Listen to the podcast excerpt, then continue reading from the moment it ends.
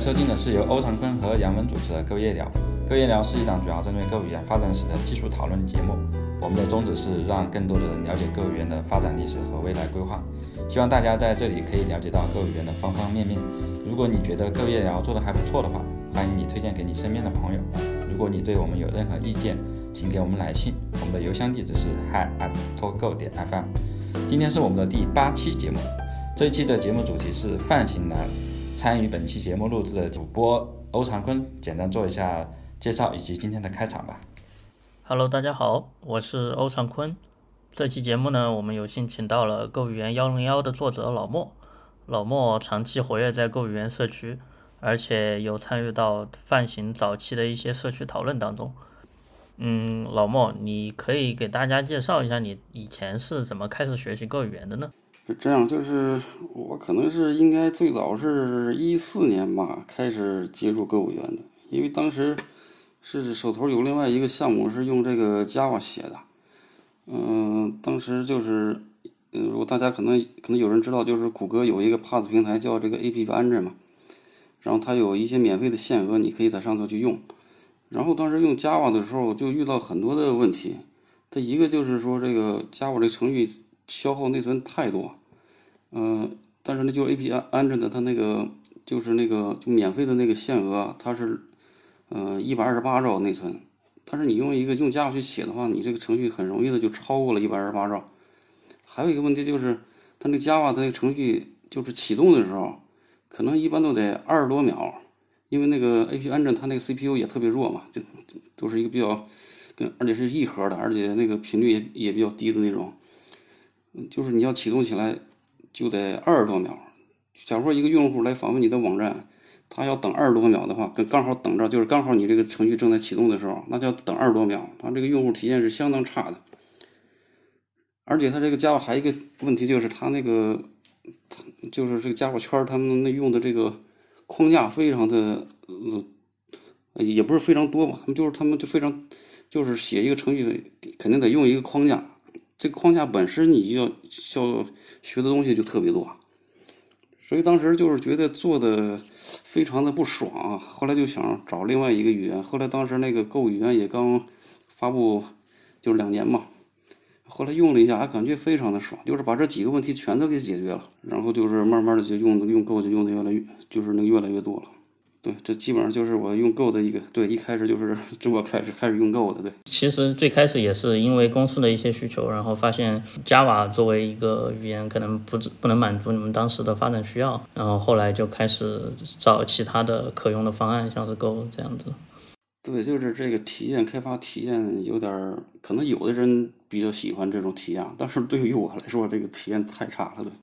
对我我本人自己也是有类似的感觉啊。那那你当时？呃，当时只是一个纯粹是为了公司来了解这门技术嘛。但是后来为什么你会想起要写《购语言幺零幺》的这这本书呢？以及后来为什么开始慢慢的在整个购社区里面变得越来越活跃了呢？这个就是你在不断的使用这个购语言的时候，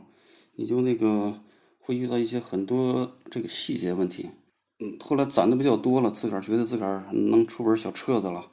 就想想，哎，就写出来吧。然后，呃，就没准在网上，你放在网上，一个是，嗯，假如说你以后要做点什么事儿的话，也可以是你的一个宣传手段嘛，对吧？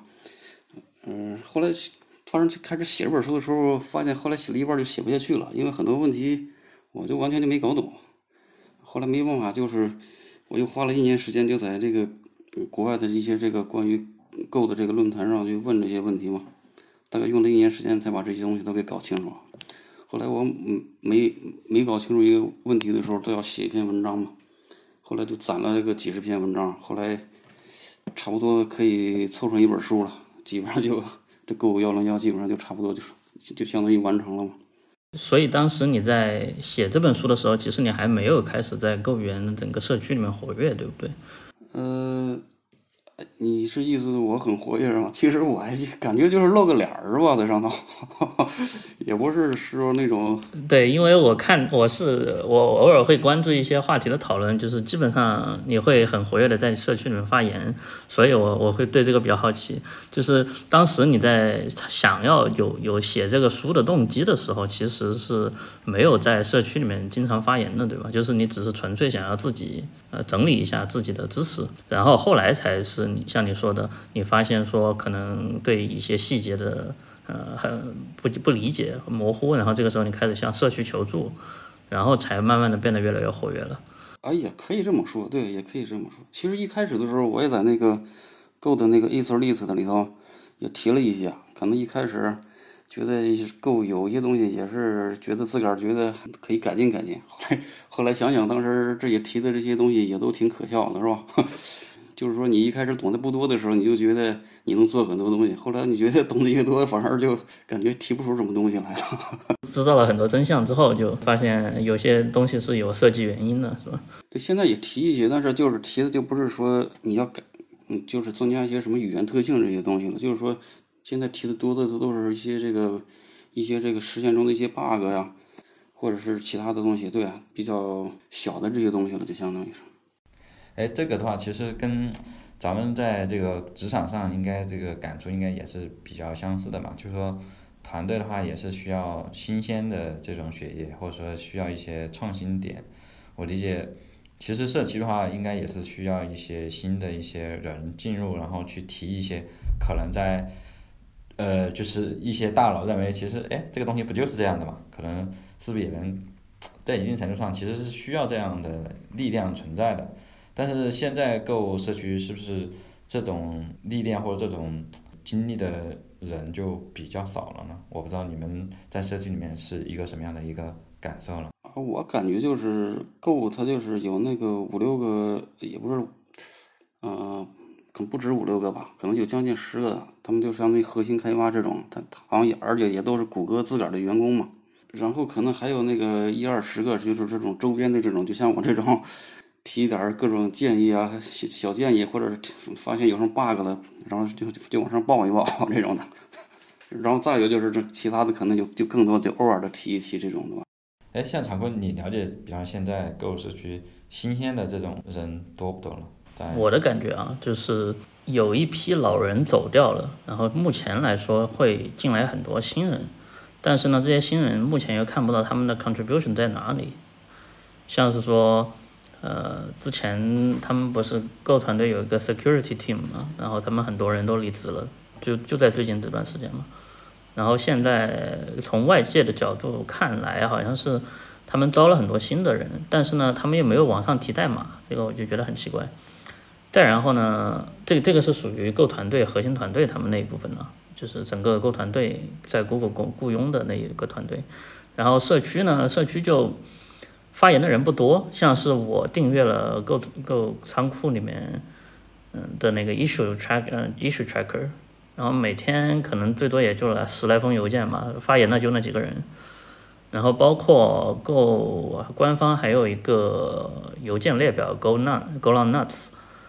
然后这个邮件列表目前每天的发言也是非常非常少的，所以我感觉可能我不知道是不是因为时间的缘故，就是可能这段时间。呃，活跃的人，就像我说了，我经常看到老莫发言，比方说，嗯，然后我经常看到有一个也是在欧洲的这边的一个一个人发言，叫 Axel 吧，好像是，对他，他好像本人在，他他好像是在柏林还是怎么样的，嗯，对，但但他也是在德国，是，呃，就就社区里面就这几个发言的比较多，其他的都都默不作声，不知道为什么，可能可能大家都在埋头做事吧，嗯。这是我的感觉啊，就是，嗯，对，然后关于这部分，其实我觉得可以后面有机会，咱们再找时间，然后可以聊聊这个 Go 的社区或者 Go，呃，偏社区生态这一部分。那我们还是回过头来，然后，呃，看老莫之前的一个经历，呃，常坤，据你了解的话，老莫之前也有做过这个独立游戏开发，是吧？对，其实我我我是一我一直想请老莫来做节目的，然后就就想了解一下他的背景，但是我在网上能够找到的信息又非常少，然后我能够看到的一些信息就是老莫他做过独立游戏开发者，然后这个我就比较感兴趣，老莫可不可以来介绍一下？呃，对对对对，我这个做了将近有十年的游戏，后来就转行做这个云计算，哈哈，因为做游戏，呃，独立开发。不太好赚钱，就是市场不太好做，或或者说我自个儿没琢磨到这个门道吧，相当于是。当时也做了几个游戏，可能嗯，应该是呃手机游戏做了三个吧。当时 Flash 游戏也做了有，可能有五六个。嗯，Flash 最火的那时候还是赚赚了点钱的，但是手机游戏这块儿相当于我就进的比较晚了。像我开始把这几个游戏做出来的时候，就有已经有点像这个蓝海，这游戏就是已经很难再推广开了，就相当于，基本上就这样吧，就是可能是大概也就零四年、零五年，从零五年开始吧，我就转行做这个云计算了，相当于。那那你有没有考虑过，可能之后会把 Go 语言用到游戏开发上啊？对，我一直在想，就是我还想重新再做一些游戏的，但是最近这一呃。也不是一两年吧，应该有五年了。我现在这本《Go 幺零幺》那本书从一六年开始写，到现在其实都快六年了。其实这几年一直都在那个写完了之后，还一直在维护、不断更新这本书。嗯，其实我刚才说还写了另外一本这个《Go 泛型幺零幺》，其实我还有还有两本书，但那两本书都相当于不是网上这个免费可以看的，都是付费阅读的那种。嗯，一个是《够优化》《Go 程序优化幺零幺》和那个《够细节和》。小技巧幺零幺，嗯，所以这几年可能业余时间就相当于花在这几本书上了，所以我现在基本上这本这几本书都快写完了，就就是收收尾了。我就就是想着收收尾之后，想想没准还真的就开始又重新做游戏了。那应该很有意思，看购员在游戏方面还是有很大空缺的，可以之后慢慢的。把这个方向发展起来。对这一块儿，目前来说，Go 确实还不算做的比较好的这一块儿，就是社区里面在图形开发这块儿也有很多好的项目啊。但是好像目前，嗯，在整一个整个好像还没有形成一个好的气候。但是就说 Go 做这个，你要是做那种嗯网络游戏这种服务器方面，还是挺有优势的。其实，你觉得购物园里面如果要做游戏的话，可能最大的挑战在哪个地方呢？目前？那现在其实还是说是这个客户端这块嘛，嗯，其实官方很早的时候就出了那个购那个那个 Mobile 是吧？就相当于是购只是我就是做手机应用的这块儿，但是现在感觉就是这块儿好像维护的人也不多，然后那个这块儿这个工具上好像也感觉不是不是特别的成熟了，相当于，然后现在社区其他的就是第三方倒是有一些啊。我我现在也没有试过，就是他们到底，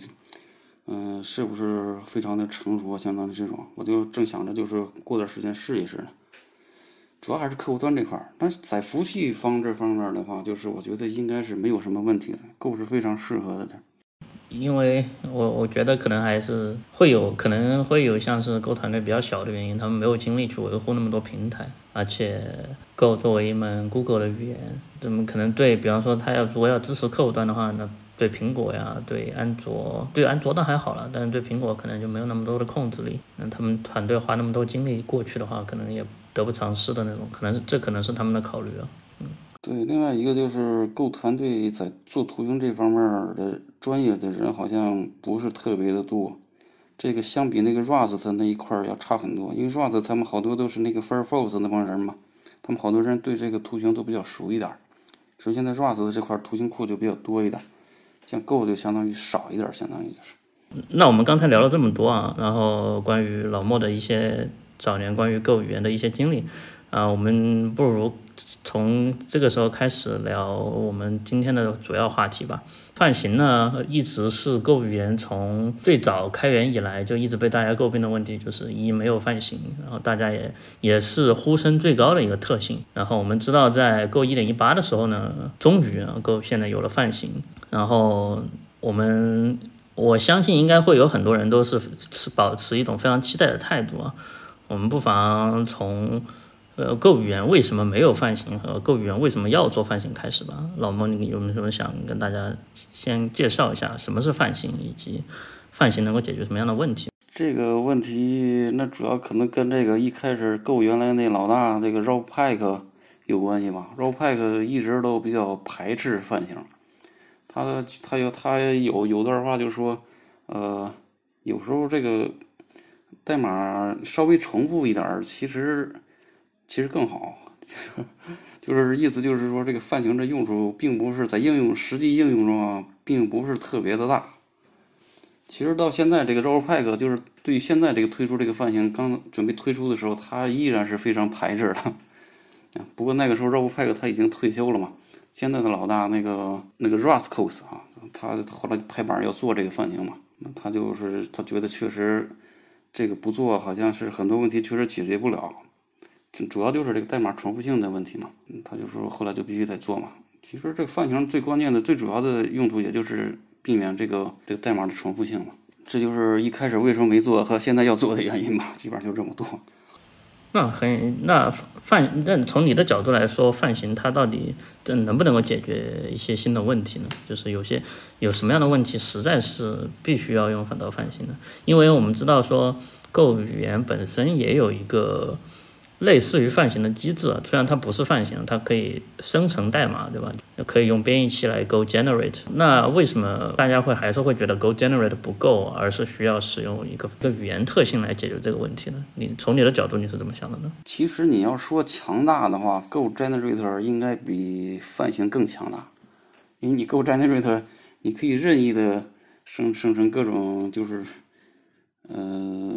反正是比泛型做不到的事情，你 Go Generate 肯定是能做到。就是你现在的这个自定义泛型能做到的够 Generate 肯定能做到。但是你够 Generate 能做到的，现在这个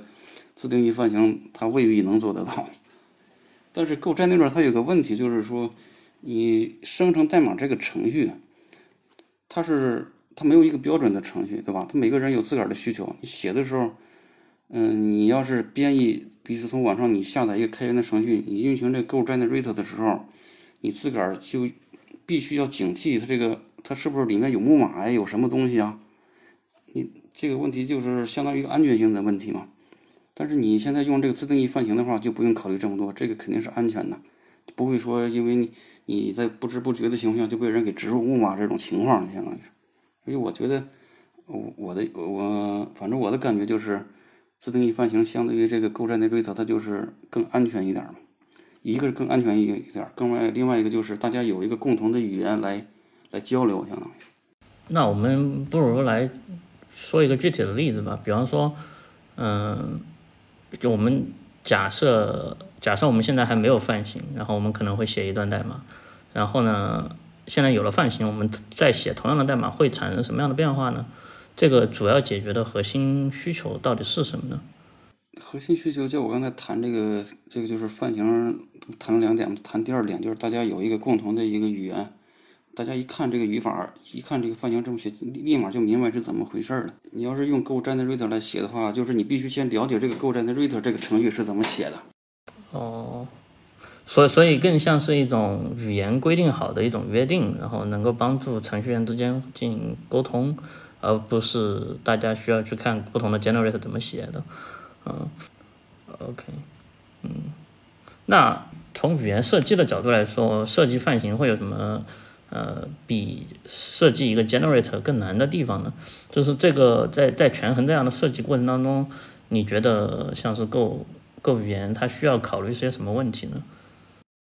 我只能谈点自个儿的体会啊。首先，你必须 Go 它有个这个。一开始他就有对自己一个要求就是说，就说一个新的版本肯定要兼容以前的老版本，就说这个确实是一个很难的这个，有的时候，特别是这种半路突然来开始支持泛型的这种情况，这确实是一个挺相当于有一个很大的一个难度。呃，再一个就是你要做这个泛型，你就是必须让这个泛型能尽量支持多的这个，嗯。使使用的这个情景，就说其实现在这个自定义方型它还是有很多情况，就是那种你还是避免不了有的情况下还得写一点重复的代码，但是就说你必须尽量的让还需还需要就是这种写重复代码这种情况要少，这这是另外一个要求吧，相当于，呃，第三个就是你这个还必须保持这个语法不能太复杂，因为够有一个嗯自个儿的卖点，就是说我这个语法简单。其实这个自定义范型现在已经增加了不少这个这个语法的这个这个复杂性了，但是要尽量的让这个复杂性增加的少。这就是主要就这三点吧，我个人的体会。那那你觉得从你现在对泛型的了解程度来说，你觉得它这个卖点简单还还在吗？就是你觉得它还简单吗？我觉得啊，我个人的观点，呃，如果从这个从这个角度说的话，我能给他打个七十五分吧，也不能说特别，呃，反正是肯定是，啊，不是那种非常完美的那种感觉啊。但是也不能说他做的不太好。但是其实现在社区的一个很多人，就是目前这个范型出来之后呢，就是有一个广泛的这种声音，就是说这个里面的限制太多了。呃，这个确实是里面限制确实太多了啊。但是好像有一些限制，但是是暂时的。但是有一些限制确实就是它这个设计上可能永远也改变不了的。其实我。后来又细细研究了一下这个啊，它这个范型的这个设计，我发现它里面还是有一些呃设计的美感的，相当于是，所以我就给他打了个七十五分。其实我原原来我准备给他打个五十九分来着，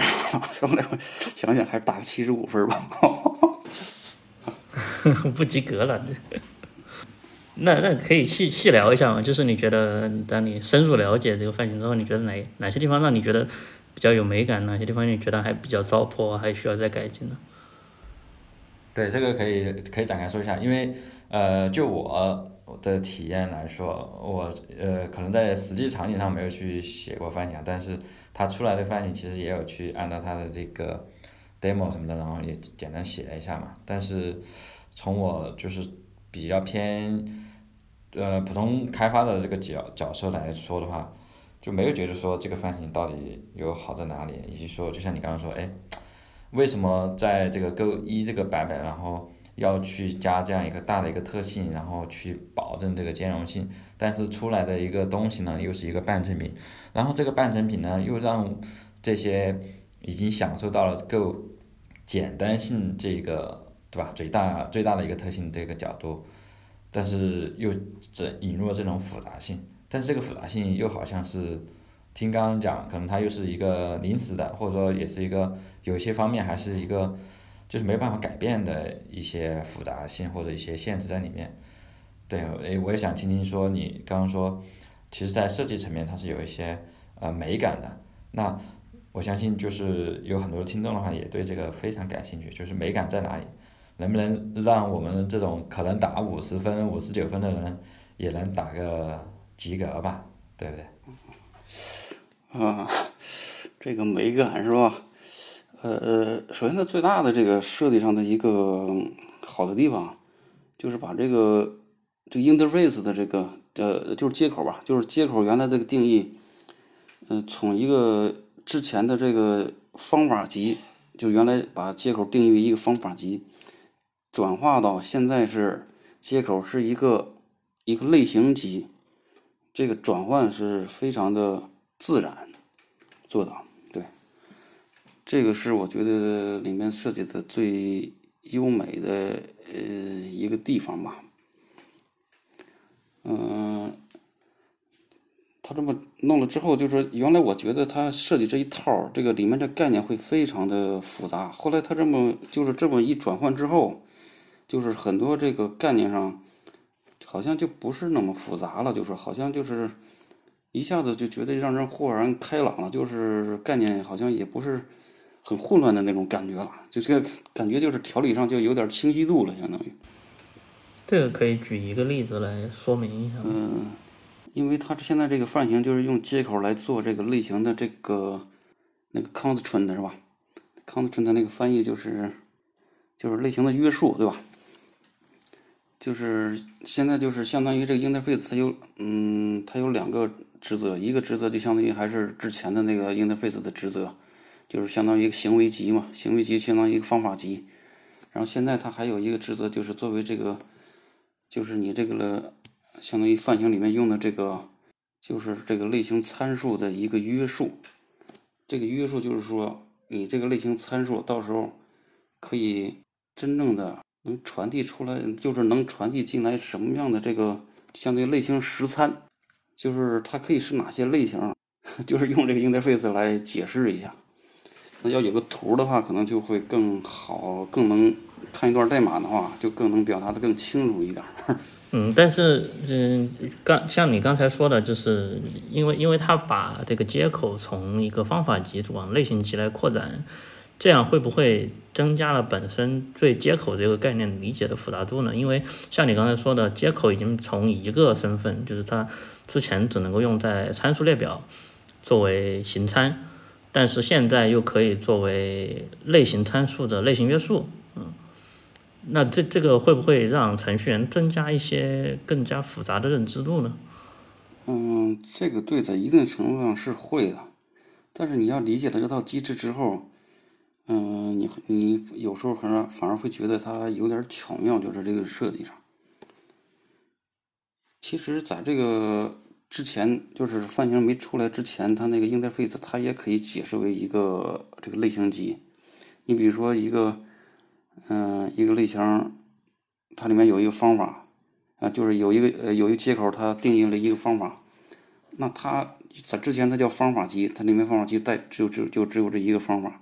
其实，在之前也可以把它解释为一位，也就是一个类型集，就是所有拥有这个方法的类型组成了这个一个类型集，就是就是这个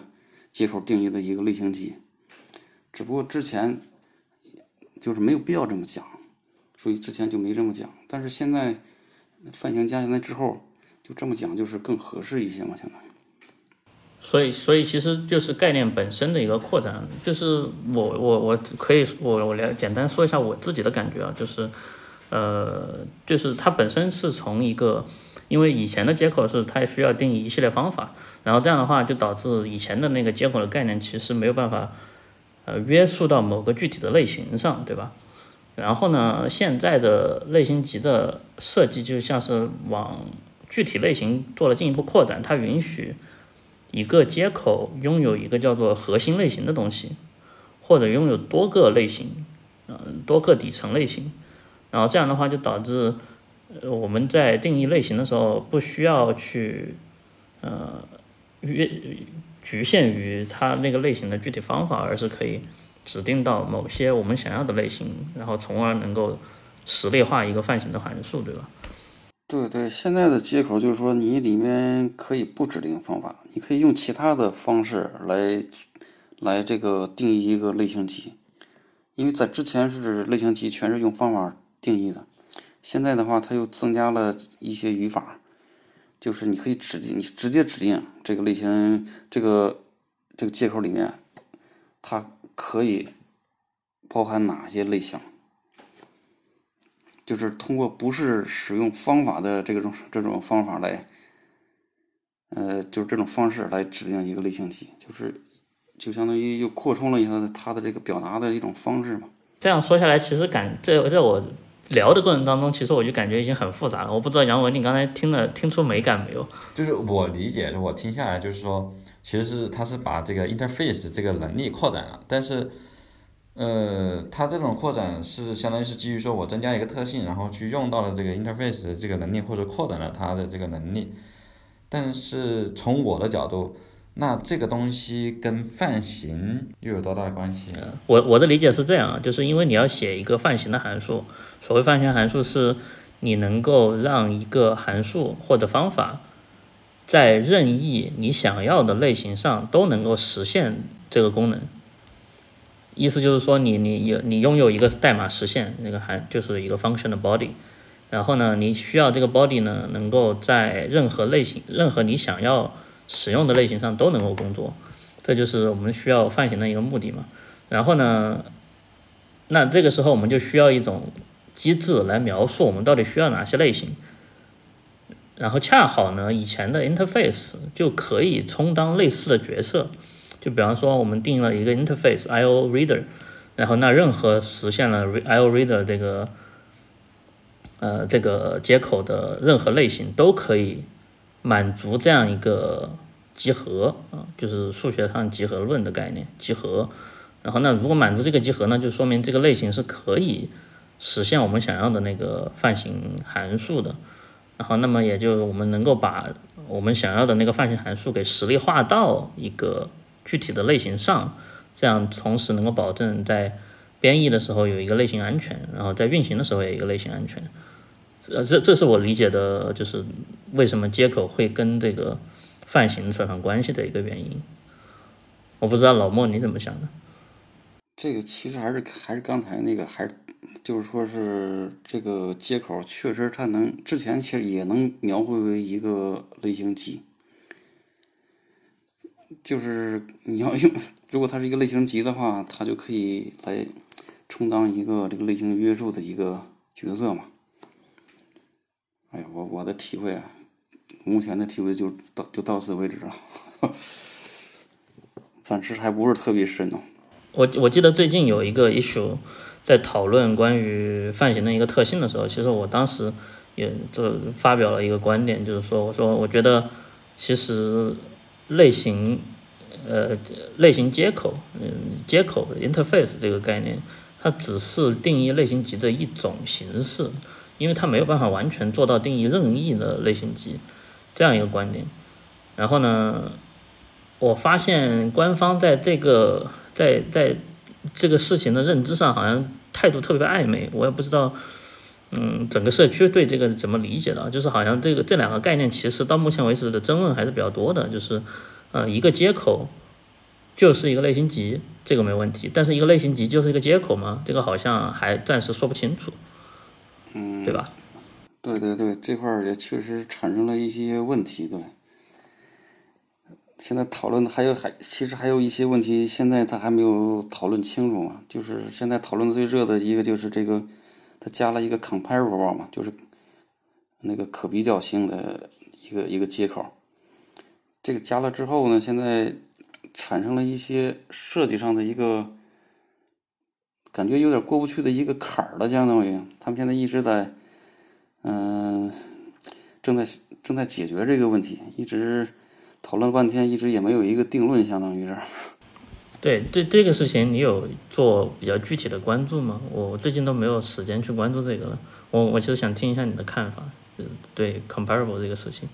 你可以可以介绍一下什么是 comparable，然后以及呃 comparable 能解决什么问题，以及它为什么现在产生这么大争议，可以就这三个点来说一下吗？对 comparable 就是一点八呃一点一八引入的一个新的一个。呃，就是那个内置的一个接口的一个一呃嗯，就是一个内置接口类型嘛，就是它这个它的这个类型集就是就是由所有可以用等等号比较的这个类型来组成，因为它这个之前如果是它这个 comparable 这个接口啊，它如果是在 Go 一点零里面加进来的话，这个是。相当于是是一件相当完美的事情，就没有那么多，现在就是这么多就是很难解决的问题了。就是现在就是有个问题，就是他现在用接口来定义类型集的这个时候，它有一个缺陷，就是说现在是有一件事情是做不到的。其中有一件事情就是说是你不能定义一个类型集，让这个类型集里面全都是 interface 类型，或者定一个类型。嗯，定一个类型集，这个类型集里面不能有 interface 类型。现在它是做不到这件事情的，因为它现在这个设计呢，就是说这个类型集里面的这个类型全都是非接口类型。嗯，假如说你要写一个泛型函数，你只能说我我这里面往里往这里边传的这种类型的这个十三都是接口类型，这个现在是完全做不到的其实。还有还有一个就是刚才说这个刚才说这个难点的问题，就是我们知道那个就是就是那个空接口类型，就是 Go 一点一八引入的这个 i，就是那个 any 吧。它 any 如果作为一个值类型的话，就是它的两个值是可以互相比较的。但是如果比较的时候，如果这两个值里面这个它里面这个动态类型是一样的，并且这个动态类型是不可比较类型的话，比如是一个气泡的话。一比较的时候，在这个运行的时候就会产生一个恐慌，嗯，现在的话，它又引入了这个 comparable，comparable 的意思就是说，你两个，但是目前啊，comparable 还是不能作为值类型来，就是来就是来使用的。但是他们这个构设计团队，他们是有意把 comparable 以后可以使用这个值的类型。使用值的类型的话，两个 comparable 的值比较的时候，它是绝对不可能产生恐慌这种情况的。现在的意思就是，大家在争论的这个难点就是说。是否一个 any 的一个这个就是 any 接口实现了 comparable 接口，是是不是实现了 comparable 接口？因为 any 的两个值是可以比较的。照着这个很多人的这个理解，既然你 any 的两个值可以互相比较，这个 any 类型就应该是实实现了这个 comparable 这个类型。但是呢，这 any 的话定义的话，这个接口就是 any 这个接口类型就是包含所有的这个类型。但是 comparable 这个接口类型的定义是所有可比较的类型，显然是这 any 这个，呃，这个类型级要比这个 comparable 这个类型级是要大。按照它现在白皮书的定义，一个子级对应的这个接口和一个超级对应的接口是这个超级的这个，嗯，就说这个子级实现了超级，但是不能说超级实现了子子子级。但是刚才又说这个案例。很多人认为，因为它是可比较的，它就实现了这个 comparable，就就违反了这个定义，就产生了一个矛盾。所以这个社区现在对这一块没有一个定论，到底应该是怎么处理这个这个问题，就是才应该是就更好一点吧。就现在一直在争论，就定不下来嘛。嗯，这个这个问题很有意思啊，就是我我其实是这样，我自己是这样理解的，就是我我觉得这个他们说的这个概念可能矛盾不是很大，因为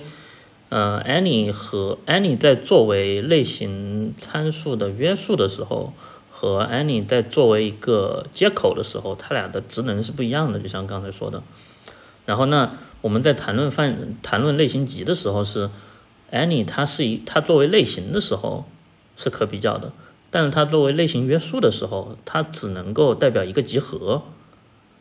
所以，当我们在当当当社区在讨论说 any 它是不是 comparable，这个好像没有什么可争议的，因为语言本来就定义了 any 作为类型的时候它是 comparable 的。但是我们不能把它跟 any 这个类型集。和 comparable 画等号呀，我我是这样理解的啊，就是对对对对对对，所以我就不都是这么认为的，对，嗯，但我就不理解为什么社区目前最近会，把我看见好像开了四五个 issue 都是在讨论这个问题，就是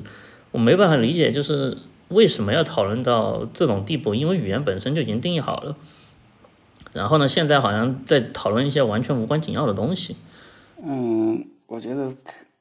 就是。虽然是很多人是这么认为啊，但是就是官方设计团队，呃，还是认为就是这个接口作为值类型和作为约束的时候，是他们是是一样的，是一样的。你刚才说是不一样的啊？是吗？他们但是对他们是其实是对对对，主要是我觉得啊，我个人观点就是他们因为以后就说这个，就目前就是说有很多约束，就是只能作为约束的这个。接口类型，它现在不能作为这种值类型来使用的。就是现在能作为值类型使用的这个接口类型，它它里面是只能是全都是用里面包含的全是方法，就是一就是一如果一个接口完全用方法来定义的这种接口，也也就是一点一八之前的所有的这种接口，这种接口都是可以作为值类型存在的。但是一点一八之后扩展的这个接口类型。如果里面，嗯，假如它不是用这个方法来定义的一个接口，目前是不能作为值类型来存在的。但是它这个构设计团队他们是以后有意让所有的这种接口都可以作为值类型来存在。所以就是他们，就你刚才那个意思说，他们作为这个，嗯，值类型和作为这个，呃，约束的时候。是不一样的，是吧？但是其实是构设计团队必须要让他们一样的意思，就是说，这种现在这种约束，这种所所有的这种接口，以后都得都可以作为值类型。他们要考虑这一点主要是。啊，我我没办法理解他们为什么要会想要去这样设计，可以细说一下吗？就是为为什么他们需要，为什么他们想要把所有的接口都变成直类型呢？好像没有这样做的动机啊。他，我我可以，我记得之前跟 Rob Robert Grisman 在讨论的时候，他说他表达的观点是说，他想要把语言的概念做一个统一，但是从目前的这个角度看来，他如果把这个概念做统一，岂不是让学这个语言的人变得更加困惑了吗？其实他们那么做，其实我个人觉得还是有好处的，就是可以简化一些这个概念啊。因为现在的话，你说有的应对位置可以作为直立型，有的应对位置不能做，反而会产生一些呃困惑。我觉得，如果都如果都统一一下都能做的话，反而是更好一些吧。反正我个人的观点。当然，这里面因为它这个够的泛型是半路出家，肯定这个你要去这么做的话，里面难度非常大的。但是他们现在就是争取啊。能把这个问题给解决了。如果他们真能解决的话，我觉得还是支我我个人的观点，我还是支持这么做的。啊，呃，现现在不能作为子类型的接口，只有 comparable 对吧？啊，不是不是，呃，所有的不能用方法来定义的接口，不能完全用方法来定义的接口，那都不能作为子类型而存在。哦，这个是他们想要做的事情。哦，那就有意思了。但是他们就是最想最先把这个 comparable。作为直类型来就就来使用，就是第一步，他们准备在一点一一九里面，在他们他们的原计划啊，但是我现在不知道还能不能这个计划还能不能成型了，因为一点一九马上嗯就要开始封测了嘛。很有意思哦，原来他们是想要干这种事情啊，那我在当时之前没看，所以就是说，比方说我写了个接口，里面只有一个类型，它还是可以把一个具体的值然后复制给这个接口的，对吧？对对对，他他他希望是对对，他希望是对。其实我觉得那样确实是从美感上可能会更好一点啊，但是因为这个泛型半道出家的话，它就有很多问题了，就相当于，因为他要考虑兼容性的问题。但这样做不会引入更多的运行时的问题吗？比方说，因为它相当于是给具体的值给增加了一层动态性动态类型嘛。比方说，我本来这个类型是比较 con 是 concrete 的一个 type。一个具体的类型，但是呢，当我把它 cast 到一个 interface 了之后，嗯，这个时候，就比方说它那个呃接口，它那个接口 int int，然后它是一个波浪线，波浪线加 int，那可能它它代表的是一个动态类型了。那这个时候，它岂不是变得运行时更不安全？呃，比方说我现在有一个 int，然后呢，我定义了一个接口是所有 int 的接口。所以底层类型是 int 的接口，那这个时候我把一个 int 类型复制给刚才的这个接口的话，不就失去了一个具体类型的这样一个优势吗？就反而变成一个动态类型了，因为接口是动态类型嘛。对对对，照着照着这个构设计团队是可以。对，好吧，呃，我们我们应该在这个话题上已经纠结了很久了，我们我们可以换换一个下一个呃可以聊的特性嘛，就是。呃，刚才刚才我们聊了这么多关于 comparable 的问题，这个目前在 Go 语言仓库里面，还有在 issue tracker 上面还有非常热激烈的讨论，几乎每天都有人在上面发言发表观点。所以到目到听众听到这期节目的时候，可能当时会有一个定论，但是我们现在聊的录这期节目的时候，其实是没有任何定论的，所以我们在这聊只是纯粹一个呃想象未来可能会是什么样子。啊，那我们不聊这个目前还还没有解决的问题吧？我们聊一聊，呃，现就目前现在已有的这些设计，从从我们每个人的角度是用下来用下来这个角度看来，呃，有哪些优点和哪些缺点，以及有哪些呃未来可以做改进的空间呢？老莫，你这你你你可以先讲一讲，你觉得目前这个泛型设计？除了这个 type typeset 从从 interface 到 typeset 这样一个转化之外，还有哪些你觉得比较好的设计优点呢？哎呀，这个就不太好描述了，就是非常细节的呃问题了。就是你有时候你觉得，就是我在有时候去测试一些这种，就是呃写一些这种泛型的，因为我写那本书的时候，我要写写些代码嘛，有时候觉得。很细节的问题，我就会想到他这个设计团队，他会不会没有想到这种细节呀？就没处理这种细节呀？后来我一试，哎，他们都给处理了。所以我觉得这个实现上，他们当时也是想的挺周全的，相当于这个不太好描述啊，就是大概就这么个意思，就相当于。可以举一个稍微具体一点的例子啊，比方说哪在哪个时刻你觉得哇，这个设计确实设计的很好啊？首先要举具体的例子啊，首先就是它这个设计里面，它这个有一个就是那个就那个类型推断这块做的还是相当不错的，就是就会让你那个嗯用这个泛型库的时候，假如说用别人的一个泛型库，其实我们知道这个泛型这个语法加进来之后会，你要把这个语法你用这个泛型库的时候把这个。嗯，写全的话就是会就是会挺繁琐的。你要你要指定这里面这个具体的这个这个类型参数对应的这个类型十三是什么，但是你要用的话，其实很多时候如果因为它这个类型推断，都会让你你不必把这个类型十三都给列出来，你直接就像调一个调一个这个泛型函数的时候，你就直接调用一个非常普通的函数那么去调用，然后它这个会把你这个类型十三给你推断出来。就是让你这代码就非常的简洁，就相当于，就是它这个就就我的意思就是说，它这个这个类型推断这块儿做的非常好，啊，还有一个刚才我说那个细节的例子啊，就就是比如说这个细节的例子吧，就是说你一个函数，嗯，假如它有一个指定了一个方法集，就是它有个参数，这个参数就类型参数用一个方法集来。就是就是给约束一下，哎不不是方法集，用用一个类型集，就是 interface 来来约束一下。然后你可以把这个类型参数，如果它是另外一个函数的这个类型参数的方法，就是那个呃那个类型集的一个子集的话，你就可以把这个参数用作另外一个泛型函数的实参给带进去。就是你把一个一个函数的形参可以用作另外一个方形函数的实参，如果这个形参的这个呃这个约束是那个呃是另外一个函数形参的那个类型约束的一个子集的话，你就可以把它 作为另外一个是那个方形函数的十三给带进去用。哦，你这么一说，我倒还没有意识到可以这样做呀，我倒还没写过类似的代码，会有这样的实际的代码的需求吗？呃，应该有，肯定有，对。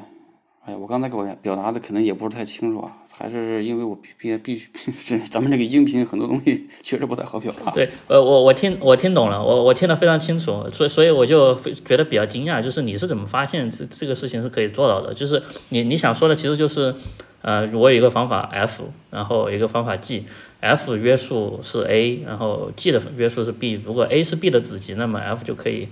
呃，传到 B 里面去，对吧？对对对对对，可以的，对。对，然后，嗯，对我当时听到，我刚刚才听到这这可以这样做的时候，我就很惊讶，就是你是怎么突然发现这样一点的？因为我好像我在他们范型出来了差不多这一年的时间，也写过一些范型的代码，但也没有遇到过这种场景的。啊，我就是有时候写的时候，我想想看看这样行不行，后来一试还真行。啊。挺有意思，嗯，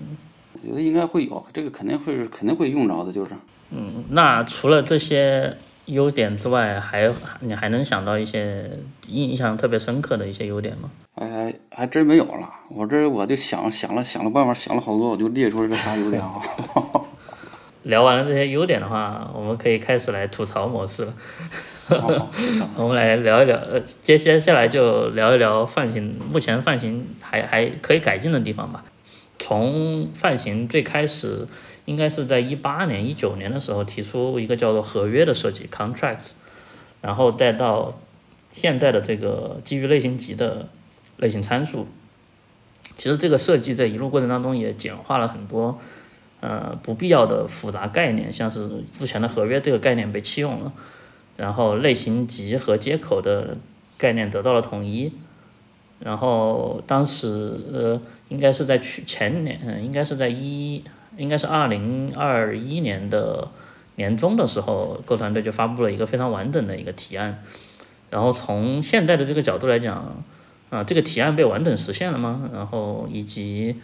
呃，这个这个目前的这个实现的范型，在一点一八的这个范型里面有哪些还没有做的很好的地方呢？从你的角度来看，嗯，这个范型这个提案没有完全被实现，因为你去到那个它这提案里面有一些例子，你现在去运行的时候它是编译不了的，相当于，其中有一个就是说，嗯，我记得有一个就是，嗯，假如说有一个这个类型集，它里面都是有一些这个结构体，这些结构体都有一个共同的字段，它那个体验里面就是说这个共同字段是可以来在这个泛型这个函数里面去使用的，但是现在是使用不了的，因为是，嗯够一一点一八之前。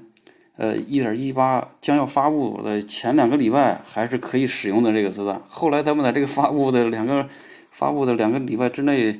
突然发现了一个设计上的有一个问题啊，他们就把这个完全就给禁止了，也就是这个功能就使使用不了了，相当于是。哇，那他们这个临时更改也改的太快了，以前没有这样干过吧？临时决定了这个样子，感觉好像很很很随意。啊，对他们就是为了怕怕以后你这个放的太开，以后收不住了，就也就是说他临时改的时候，以后还能再慢慢再放开，但是你要是放开的时候就就收不住了。还有一个，我记得那个提案里面就是说，假如说你有一个，假如说你的类型集里面可以有切片，也可以有这个就是 map，你然后你在这个函数里去用这个类型的时候，你可以便利这个类型。因为它，因为你切片和这个 map 其实都可以用那个 for range 来便利的嘛，对吧？但是目前来，目前呃一点一八发布的这个实现里面是不能这么做的。就是说，它这个发布的方一点一八里面这个你要便利的话，就是说你这个类型集里面必须都是 map，或者不能含有 map。只要如果里面有一个 map，你这个里面的类型都必须是 map，你才能用 for range 来便利。而且这些 map。他们呢有一个，因为这个现在这个范型里面有一个嗯概念叫这个核心类型，就是他们这个 map 的核心类型必须是一样的，你才能去便利。嗯，为什为什么会有这样的一个限制呢？我觉得感觉好像如果你都是 map 了就可以 for 了呀，对吧？对，我觉得啊，就是其实主要还是实践难度上的一个问题吧。嗯，其实可能以后也会慢慢放开吧，但是你要现在去嗯弄得比较自由的话，这个。可能实现上就比较复杂一点儿，那我的理解是这样。嗯，所以就是还没有时间来仔细思考该不该做这个 feature，相当于。对，对对对，反正我的意思就是感觉就是，呃，购设计团队啊，他们也是谷歌的员工嘛，他们感觉就是说这个活儿不能一次都干完了，以后都干完了以后就没得干了，是吧？嗯，那还有什么其他的你觉得比较重要，但是目前？没有实现的一些 feature 呢？啊，我个人观点上就是它这个现在这个泛型和它原来那个，呃，就是自定义泛型那一套，它不是特别的兼容。这一块我感觉到是，呃，一个这个目前这设计中一个比较不优美的地方啊，就是我感觉到就是相当于增加了一点语法上的这种不一致性嘛，相当于。嗯，这个具体是指的什么呢？呃，你比如说那个，呃，内置泛型那个 map 是吧？你用那 map 的时候，你用它是这么，它那个语法这么写是 map 中括号，中间里面是这 k 的类型，后面再跟一个中括号外头后面再跟一个这个这个元素类型，对吧？但是你要用自定义泛型的话，你就是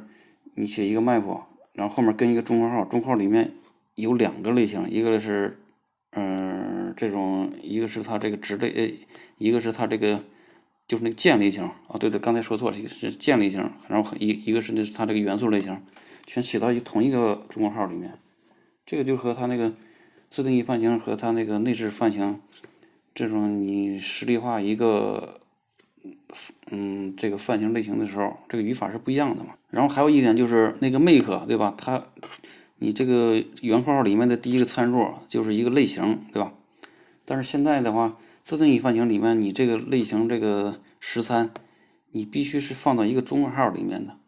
这也是一个不一致的地方。哦，对，这就是如果对有些新那个新学 Go 的这个呃程序员的话，假如他同时遇到这两种语法，哎，怎么觉得这两种语法不一样呢？就会啊产生一点小小的困惑。当然，你用的熟了就就无所谓了。这种这种可能。确实也很难去界定，到底他以后是会对程序员产生更困惑，还是觉得像我们我们现在从现在来评判泛型的这个角度来讲，其实是我们对 Go 一比较熟悉了，然后觉得有一些新的概念很不舒服。但是我们也其实很难看得到，如果当我们习惯了这一套语法之后，会发生什么样的情况？嗯，其实这个确实也没办法，因为毕毕竟是半道出家的范型嘛。所以为什么他没有在 Go 二的时候推出范型，而要在 Go 一的时候推出呢？其实我很纠结这个问题。呃，Go 二是吧？他们有人说有 Go 二，他们有人说这个一点一八其实它就是 Go 二了。但是还是不一样吧？我理解就是说兼那个兼容的这叫什么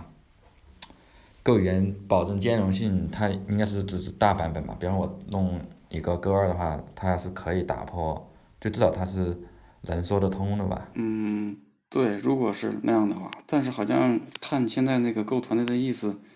他们并没有真正要推出 Go 二的这个意思，他们觉得就是尽量能兼容就尽量兼容着这么往下做，除非确实不行了，那就是真的再来一个不兼容的版本。对，呃，他这么做是不是有一个目的？其实是因为他要去，呃，去 cover 掉就是现在呃 Google Cloud 部门的这个。就是因为它要保证兼容性嘛，不然其实目前好像就是从我各方面得到的信息，就是这个 Go 二，就是应该是没有这个 Go 二的。如果有有的话，这个一点一八就算是 Go 二。我我其实也是类似的想法，就是，呃，因为我记得 Russ Cox 当年提 Go 二这个概念的时候，还是在 Go 一点一的时候，勾一点一一或 Go 点一点一二的时候，对吧？那个时候应该是一八年、一七年、一一一八年的时候。当当时提这个概念，然后呢，当时他们整个团队嗯立了三个大目标嘛，一个目标是 modules，modules 现在做的很好了，然后但是他们在做第二个目标就是嗯 try catch error handling 的时候，就做的做的不是很理想，整个社区的反对意见也很大，然后这个时候就只剩下最后一个目标了，就是泛型，然后那。为了实现这个目标，所以我觉得我是觉得，所以这也是为什么像回答刚才杨文问的那个问题是说，呃，一点一八为什么要一定要在一点一八推推出泛型，是因为，呃，他们早确实早就该做了，只不过一直因为 error handling 那个事情解决不好，然后一直拖到现在，因为他们整个团队花了一两年的时间，结果在一个事情上浪费了两年，又没有产出任何结果，也会有点着急之类的。这这个是我的一些观察，我我觉得可能是这样。包括说一点一八算不算够二呢？嗯，从概念上来说好像有点算，但是从泛型的开发角度来讲，开发完整度来讲好像也不太那么算，因为一点一九有关于泛型的改进，一点二零肯定也还会有，嗯，然后包括从其他的一些，比方说像。Russ Cox 最近不是在完善 Go Memory Model 这个文档嘛，所以感觉像是说 Go 团队可能会把 Go 一点二零或二点一点二一来说成一个 Go 二的版本，可能会更更，呃，更达到刚才说的那个 Go 二的目标一点，就是泛型也做的相对来说完善的，不像一点一八编译器还有那么多 bug 啊之类的，这是我的一些观察了，我们刚才聊了一点关于泛型的一些缺点吧，然后目前来说还还没有实现的一些缺点，然后我们其实还忽略了一个点，就是说目前的泛型它是哪些？它目嗯，我们我们其实还忽略了一个点，就是目前的泛型还有一些是没有办法，可能没有办法实现的，可能在未来某一个节点上都无法实现的。关于这一点，老莫你有没有什么觉得？哪些特性可能永远都不会实现的，没有办法在泛型里面实现呢？嗯，其实刚才提提到了一点，就是说现在这个它这个设计不能指定一个，嗯，就是一个类型参数，它必须传给它的这个实实参都是接口类型，或者都不是接口类型，就目前是做不到这一点的，相当于是。我我刚才突然想到，你刚才说的时候，我突然想到一个，就是如何在一个方法上增加类型参数，这个好像到目前为止也没有一个特别的定论。哦，对，这是另外一个，对，因为这个设这个也会造成很大的设计难度。呃，就就从实践上啊，对，实践上很实实让它实践难度吧。这个这个问这个设计有有哪些比较可以具体说一下哪怎么样的设计难度？它会产生什么样的问题呢？嗯，主要一个难度它就是对这个反射包的这个设定，反射包这个 API 目前这个自定义范型对反射包是没有任何影响的，反射包还是像以前这么用。但是你要刚才说给一个方法，再加上这个这类型参数的话，你就编辑就不能在编译时刻知道一个类型到底有多少个方法了，这个就是很难确定下来了。你很难确定下来的话，它那个嗯反射包里面它有一个嗯它有它有几个 API，就是说把一个类型的所有方法给列出来，那这个时候你就你就没办法把它列出来了，相当于。你或者说你就这个反射包这个 API 你再改了，就相当于有点不兼容之前的版本了嘛。第二个问题就是你对你要不知道它编译的时候，你不知道这一个类型有多少个方法，有哪些方法，你就不能确定这个类型是不是实现了一个接口，这个就很难再确定下来了，相当于。啊，这也是为什么 Reflect 这个包也没有做任何改动啊。对，目前是没有任何改动的，就是目前自定义范型这一套对这个 Reflect 这个包是没有任何影响。对，这其实就扯，先牵扯到了另外一个话题，就是说，嗯，从这个语言本身的角度，我们引入了这么多 Go 语言引入了这么多新的特性，那它对标准库啊以及一些周边生态会产生哪些比较大的影响呢？从你看来的话，我个人的观点就是，因为它这个确实。嗯，它目前这一套实现上就是这个设计上有很多事情做不了，但是有很多事情最最能做的事情就是实现一些算法库这一块可能会，嗯，标准库里面可能会以后会有很多这种这种嗯经典的这些算法，就是给放到标准库里面，就是用范型来实现，这这是最大的一块，相当于是。对，那刚刚才刚才我们不是聊到说对周边生态会产生什么影响吗？其实刚才，刚才你在说，呃，泛型最大的好处可能会实现一些通用的代码，但是我觉得我我观察到的现象好像是 Go 团队在这个事情上非常暧昧，为什么呢？因为，呃，比方说有好几个 issue 说要提，呃，要官要建议官方增加类似于 C 加的 STL 模板那种类似代码，比方说我需要一个。呃，泛型的队列，我需要一个泛型的容器啊，呃，这些这些类似的呃通用的数据结构，然后 Go 团队的统一回复是，你可以先在标准库之外做这件事情，我们不需要加到标准库里面去。这个就感觉，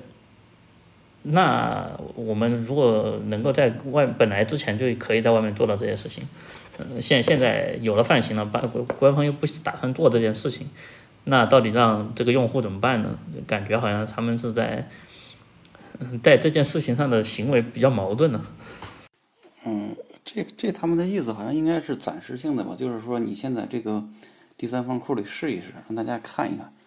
嗯，他们还没决定下来是不是放到标准，以后会不会放到标准库里面吧？我觉得好像是这个意思吧。嗯，但是你会发现这。一点一八的时候，不是同时还推出了两个其他的比较嗯 package 吗？一个是呃 set，还有一个是 array，对吧？对，然后这这两个本来一开始是说好要加到标准库里面去的，然后后来 Rob Pack 站出来一说啊不行，我们不能加，然后我们要加到那个 experiment 里面去，然后这个时候官方才改口，然后才把那个拿走了，本来都已经代码都已经合进去了。啊啊对，一个 map，一个 slice 是吧？它是。哦，对，map 和 slice 对，然后这这这两个就是你能看到官方在这两在这些事情上的态度是很暧昧的，就是他自己写决定要加的东西呢就加进去了，然后除非 ropack 真的站出来说话了，然后他们否则的话真的是会在一点一八的时候把这个加到标准库里面去的，然后呢，呃，团社区里面建议说我们要加那个队列。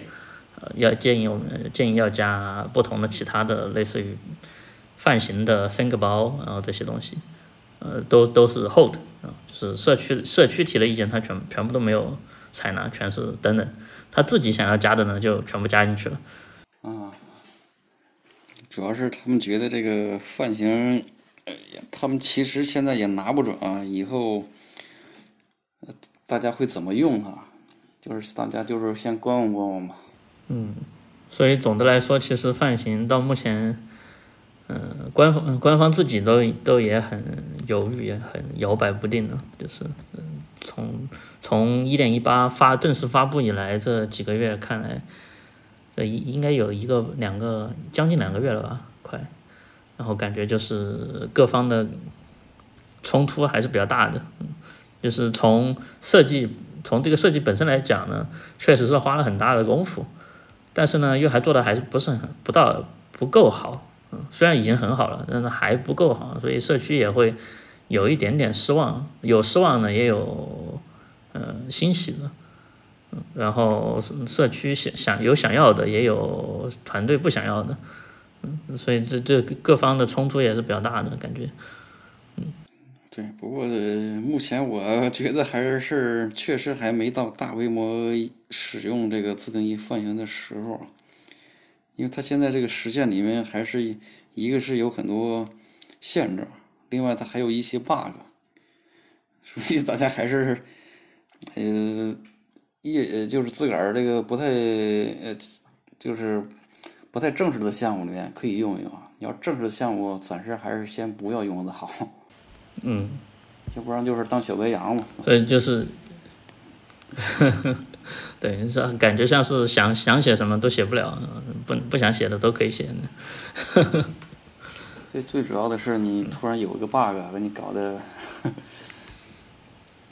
嗯，那那我们最后来聊一聊关于泛型的这个呃未来的改进期望吧。老莫，你可以说一个你觉得你最想要的下一个泛型的 feature 是什么吗？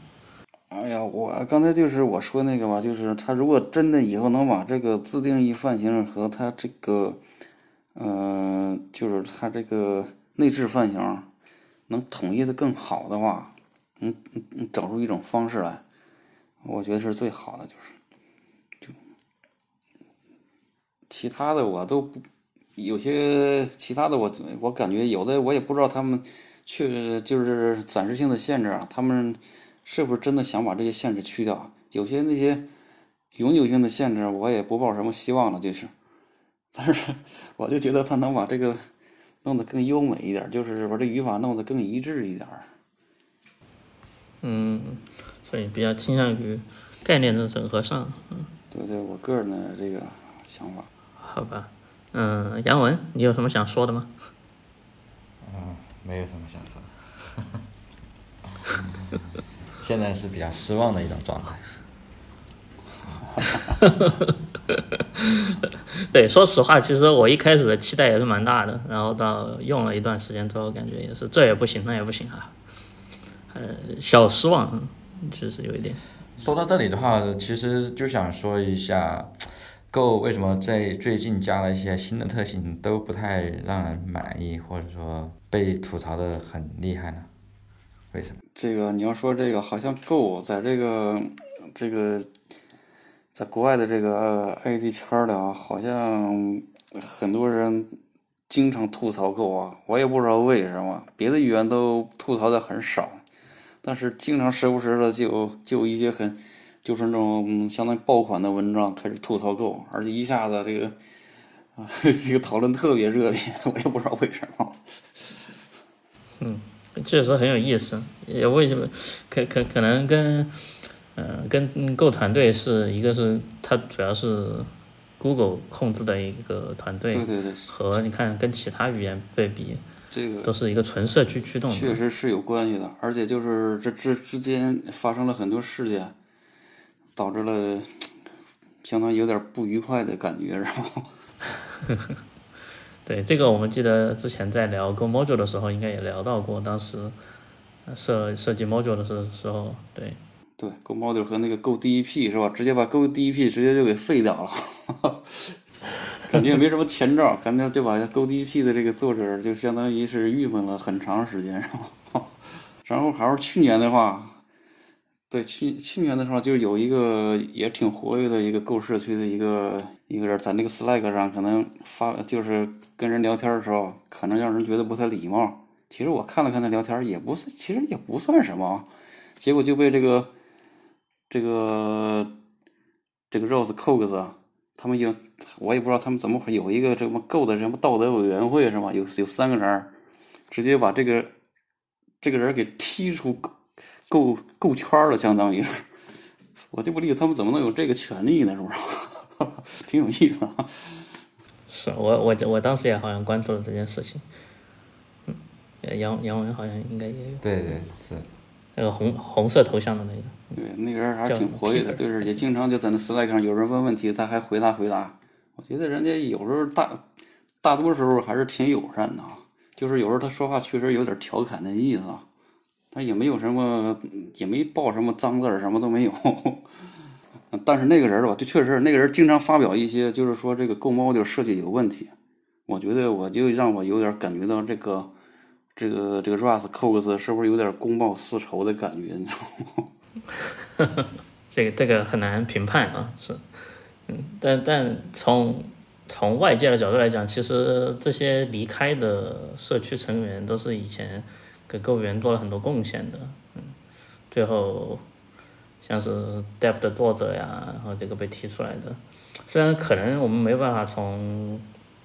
他们的行为上做太多判断，但至少他们的贡献还是在那里的，嗯，他们的离开也是。从某种意义上也是购团队的一种损失吧，其实，嗯，对，主要还是这个购团队，它确实还是一个谷歌的一个团队嘛。有时候你确实能感觉到这一点，就是他们好像就是有时候你去参与开发的时候，哎呀，就感觉确实是有点儿感觉不是不太受欢迎的那种感觉，有的时候就是有那种感觉啊。但是也，但是我觉得也可能也可能是有时候我这个。体体会可能也不太，不是十分的这个对啊。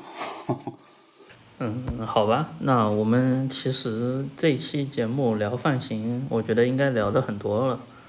嗯，哦，我们可以进入尾声了。对，然后今天聊了很多泛型，对，我不知道这个听众朋友们对这些泛型的一些呃经历或一些过程会有什么样的一些理解啊？相信大家在这个收听的过程当中，可能也会云里来雾里去啊，我理解也没有太大的关系。对，呃，有兴趣的话可以去看看老莫写的那一本《Go 泛型幺零幺》。对，那说到这里的话，我们也来呃聊聊，就是说老莫他在去写这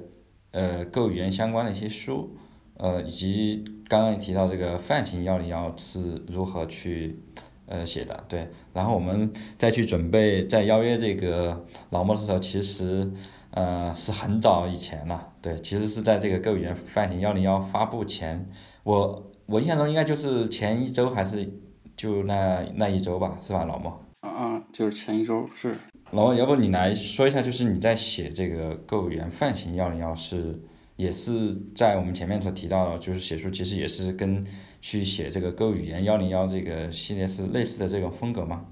就是一点一点的去学习，然后去写类似于小册子，然后最后汇总成这样一本这个有关 Go 语言泛型的这个幺零幺。嗯，应该有所不一样吧。主要是，其实这个泛型幺零幺这这部分内容，当时还是准备写到那个 Go 幺零幺里头的。嗯，就是。因为 Go 幺零幺那本书不是重在这个 Go 的语法和语义嘛？因为这个泛型这方面其实也是这一块儿。嗯，后来我一开始我觉得这个内容应该没有多少，咱写一章就差不多了。后来我发现，我就我就去写写的时候我就用这个泛型嘛，发现这里面这个概念还是不少的。后来我觉得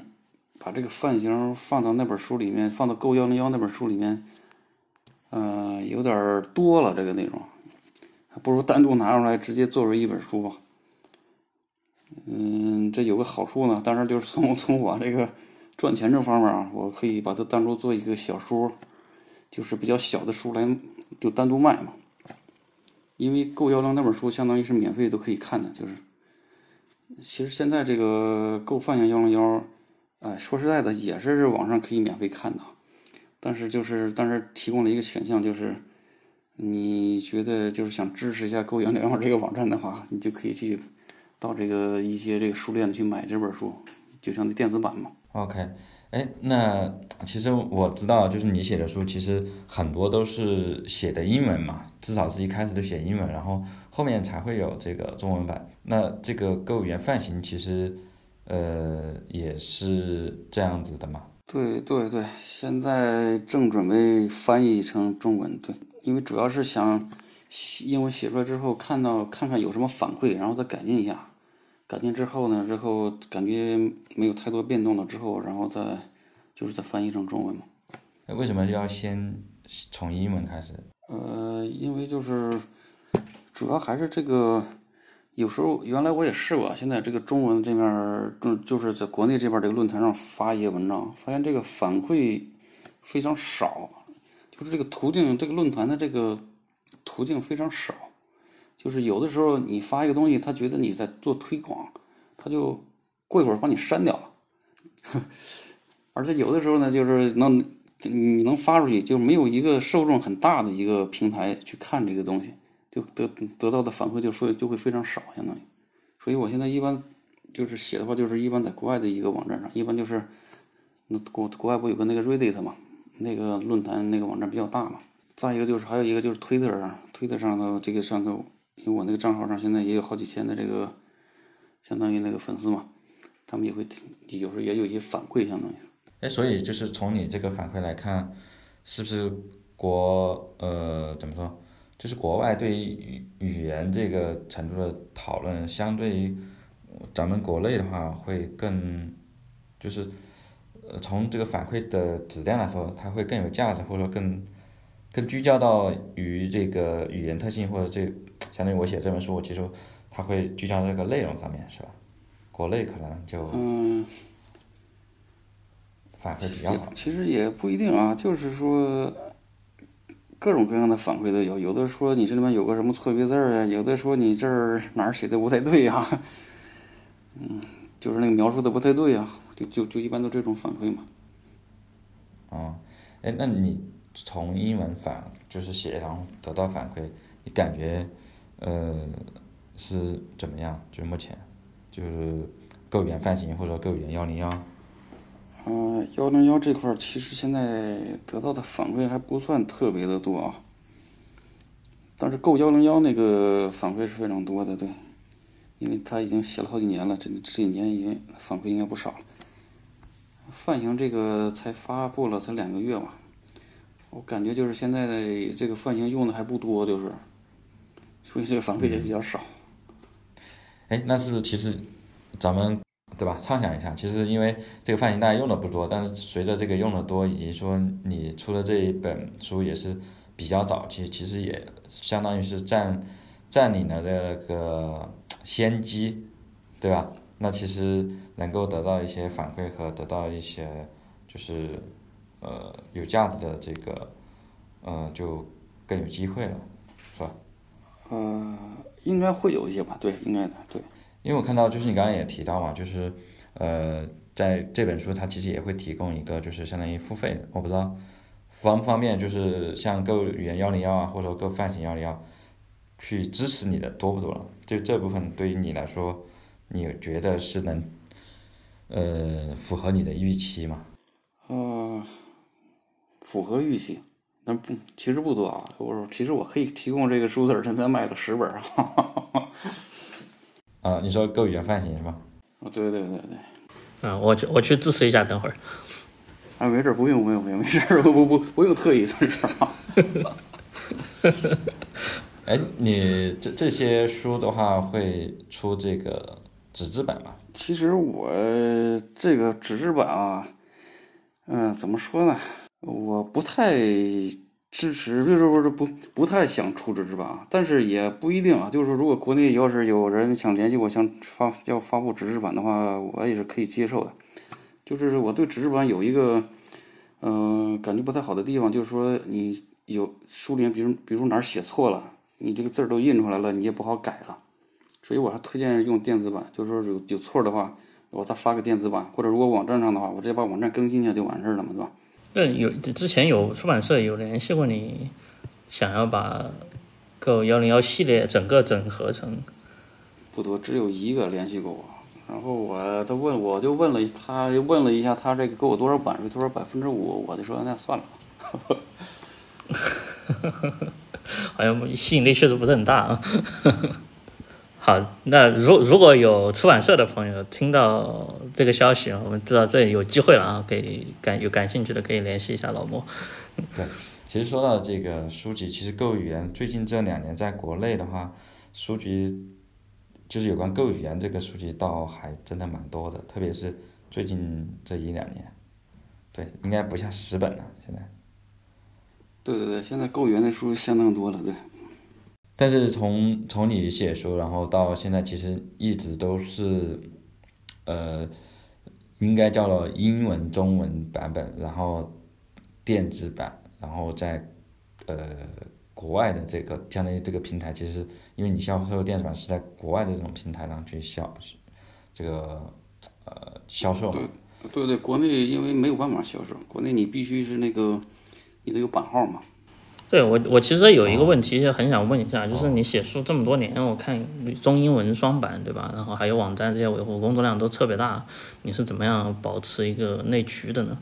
就是因为我自己之前也尝试写一本书叫《购语言原本》，但是我越来越忙，然后就没有时间去搞这个了。虽然我很想更新，但是确实是没有，暂时各种事情太多，实在是没有机会去更新。所以，我其实很想知道你是怎么保持自己在创作上面的这个内驱的呢？啊，怎么内驱的是吧？呃，内驱就是说这个，哎呀，这个够挺有意思的，就是你用够的时候，你经常发现一些这种里面这种你意想不到的小细节，一下就把你这个神经刺激一下，是时不时的刺激一下，你就觉得这个够里面，这挺有意思的哈。虽然就是。可能刚开始那几年，这个这种频率比较高，但是这几年频率稍微低一点了。但是偶尔还是会，可能几个月给你刺激一下这种，然后保持你这个对这个兴趣。主要就是这个往里去。对，你要说时间上的话，主要是，呃，可能我这人这个其他方面的事儿也不太多啊，所以这时间上还是能，还是能这个，就是能还是有时间来就是维护这本书的嘛。那所以就是你在维护这一些书，其实已经形成了你的一套工作流了，是吗？啊，这个没有什么特别的东西。像《Go 幺零幺》那本书，就是用 htm 纯 HTML 写的。因为当时一开始是想用 Markdown 写的，后来发现这个 Markdown 这个表现力有点差，后来就直接用手敲这个 HTML 来写了。嗯，后来后来写的这几本小，嗯，就比较小的这种书啊。就是像这够泛型幺零幺，还有说那个够优化幺零幺，还有那个够细节幺零幺，这三本书的话，这三本书都是用 Markdown 写的，因为它这个里面不需要太多的表达性的东西嘛。你要说这个流程上的话，就是我自个儿又写了另外一个程序，就是嗯，自动把这些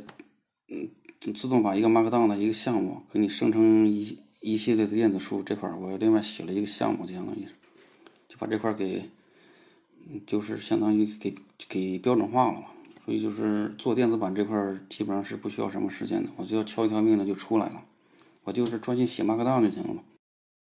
但你在你是你是怎么做这种中英文的同步呢？比方说你可能英文反馈有一个错误，这个时候你得自己去记得把中文的也改掉，对吧？对对对，那就是两边都改嘛，这个就没有什么特别的，对。这个其实很繁琐，因为我我我自己之前有一本关于 C 加加的书在网上放的，然后时不时会收到一些 pull request，他们他们要么只改中文，要么只改英文，然后我就得还得记得去把两边都改掉，保持同步，不然就很麻烦。嗯，还好还好，这个频率不是特别高，所以还是还是可以的，对。好吧，那我们进入最后的推荐环节吧。就是我们今天也聊了很多内容了，我们就像往常每一期节目都做的，我们呃从嘉宾开始给各位听众推荐一个最近在呃读的、在看的一些有意思的东西吧。书任何书啊、电影啊都可以。老莫，你先开始呗。哎呀，这个我这些年说实在的，这个。这些业余消遣不太多啊，书看的也少，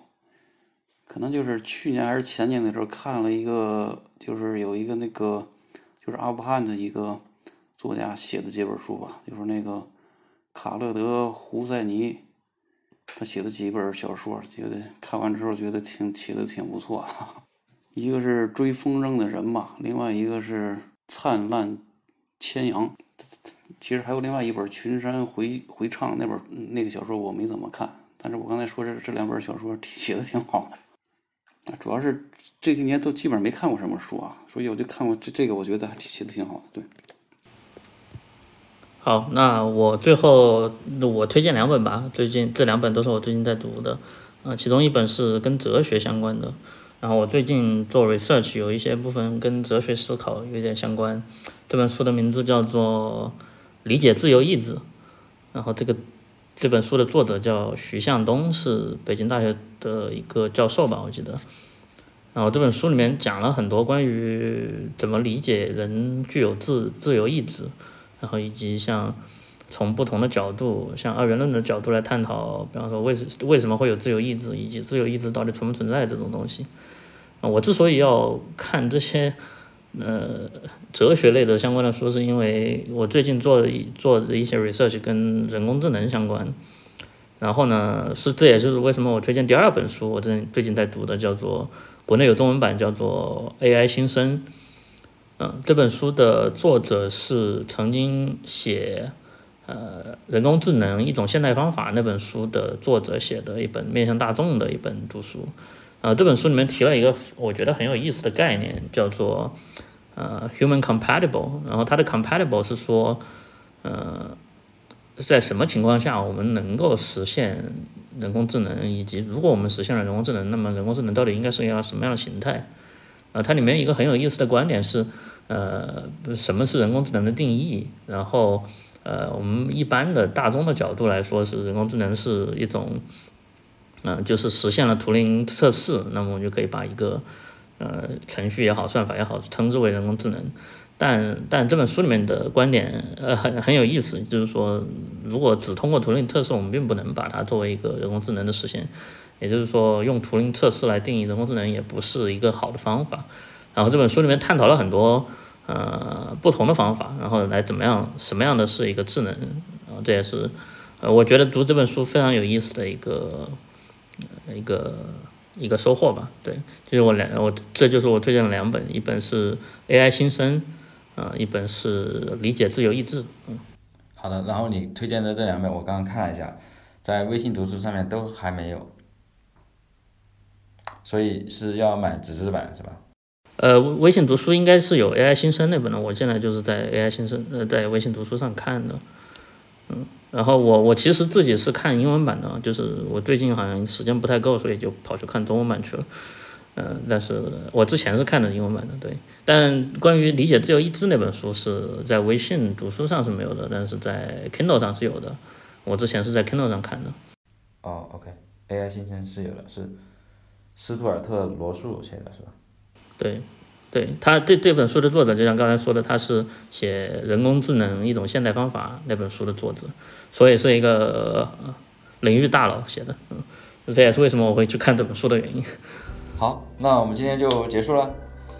呃，感谢老莫做客我们购夜聊，然后非常感谢，对，然后给我们带来一期有关泛型的这个分享以及一些探讨。如果大家感兴趣的话，欢迎你呃订阅我们，然后也。推荐我们的节目给你身边的朋友。如果大家有任何建议的话，也随时欢迎大家去留言评论。好，谢谢谢谢大家。好，就这样，拜拜，拜拜。